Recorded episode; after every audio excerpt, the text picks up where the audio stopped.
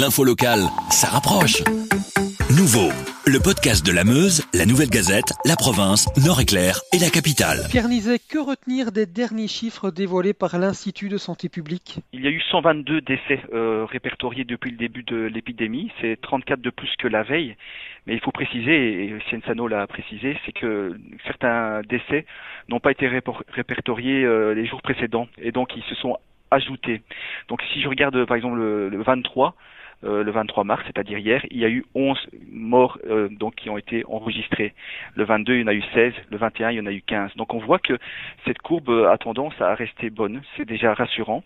On constate aussi que euh, on croyait qu'il y avait moins de morts en Flandre, mais les derniers chiffres avec les nouveaux cas recensés ces derniers jours montrent que ben, les, Flamands sont logés plus ou moins à la même enseigne que nous, parce qu'on a 39 morts maintenant en Flandre, 43 à Bruxelles et 40 en Wallonie. La courbe de décès, elle, stable. Euh, ce n'est pas une si mauvaise nouvelle que ça. Hein. Oui, c'est une bonne nouvelle. Donc, euh, on espère que ça va continuer.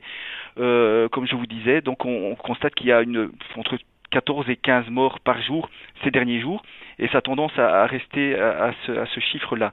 Mais il ne faut pas crier victoire, donc on sait très bien qu'on est actuellement dans le pic de l'épidémie, on est rappelé à la conférence de presse de, de, ce matin, et on doit évidemment continuer à observer les, les règles. La tranche d'âge la plus touchée, c'est celle des 40-49 ans, et aussi beaucoup de femmes. Oui, c'est ça, donc on, ce sont les gens qui travaillent en fait euh, principalement, et on constate que ben, hier on avait plus ou moins 780 personnes de cet âge-là qui étaient touchées par le corona.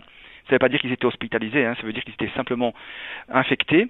Et on constate qu'il y a une centaine de femmes en plus que d'hommes. Donc, euh, pourquoi Je n'en sais rien, mais c'est une, c'est une, c'est un constat qu'on fait au niveau statistique. Enfin, autre bonne nouvelle, il y a moins de patients qui se présentent à l'hôpital, et ça, c'est à souligner. Ça fait deux jours de suite que, que c'est le cas, donc c'est, rassurant. On constate en effet qu'il y a une baisse du nombre de, de cas de personnes qui, qui viennent, euh, qui viennent se présenter à l'hôpital parce qu'ils ils souffrent de ce problème.